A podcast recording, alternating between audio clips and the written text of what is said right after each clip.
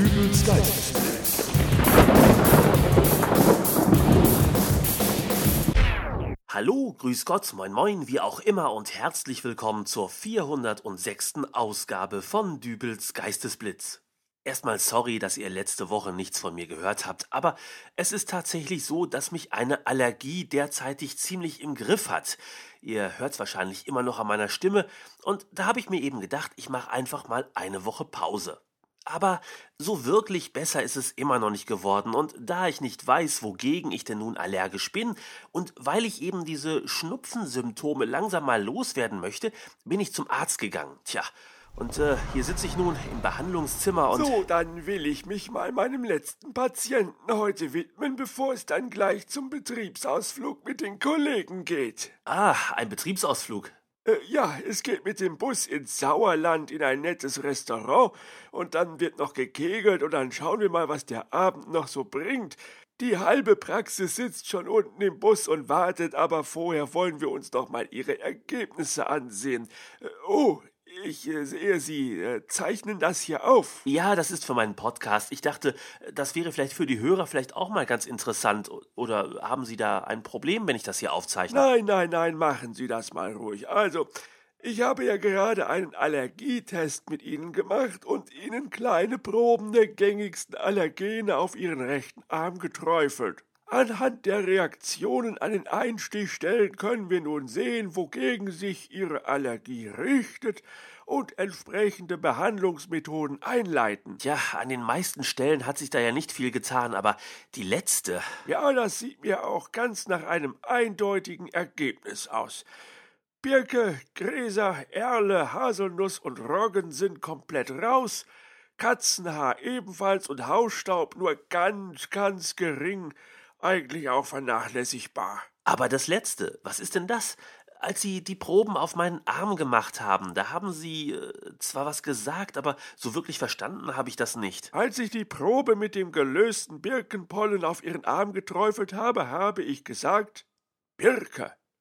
Bei der Probe für Haselnuss habe ich gesagt Haselnuss und bei der Probe für Hausstaub habe ich gesagt Hausstaub. Und bei der letzten, was haben Sie da gesagt? Ich, wie gesagt, ich habe es nicht ganz verstanden. Bei der letzten habe ich gesagt Einhorntränen. Einhorntränen? Ja, Also Tränen von einem Einhorn? genau das. Aber, Herr Doktor, verzeihen Sie, aber es gibt keine Einhörner. Das ist Unsinn. Und genau darauf haben Sie reagiert. Ich muss es Ihnen leider sagen, aber Sie sind allergisch gegen Unsinn. Gegen Unsinn? Aber wie kann man denn allergisch sein gegen Unsinn? Ganz im Ernst, ich denke, jetzt erzählen Sie Unsinn.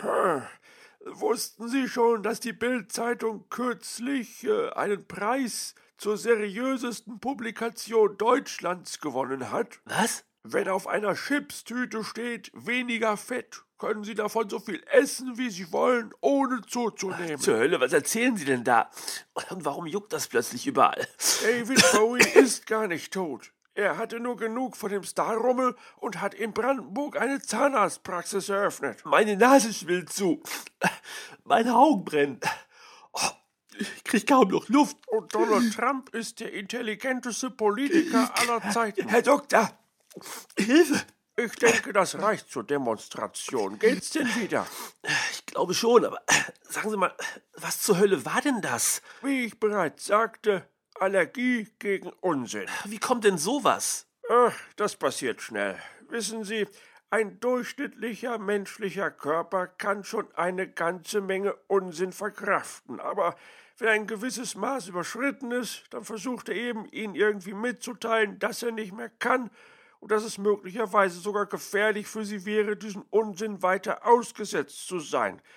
Ähnlich äh, dem Schmerzempfinden, das Sie haben, wenn Sie beispielsweise auf eine heiße Herdplatte fassen. Aber wo habe ich mir denn das hergeholt? Da gibt's vielerlei Möglichkeiten.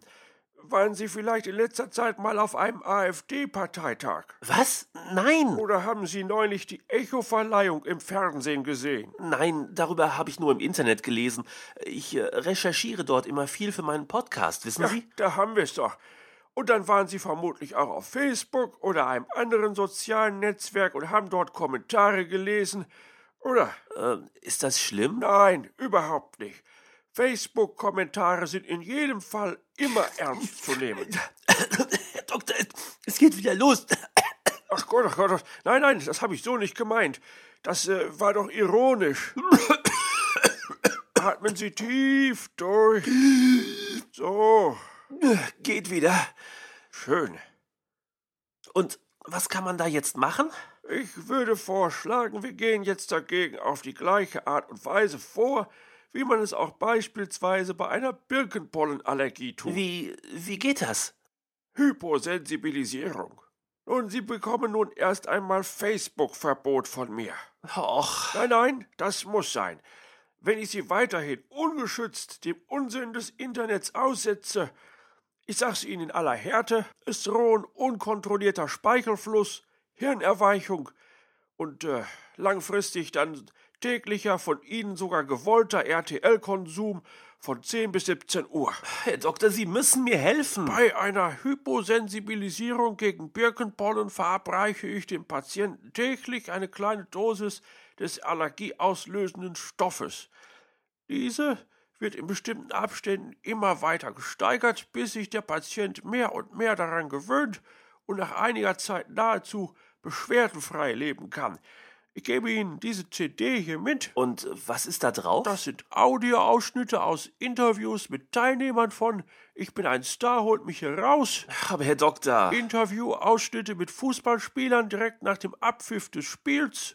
Aber. Und ein paar Politiker-O-Töne, so Sachen wie das Edgy Badgy von Andrea Nahles. Aber dann schwillt mir doch sofort wieder die Nase zu. Und darum sind es ja auch nur kurze Ausschnitte. Das ist absolut verkraftbar.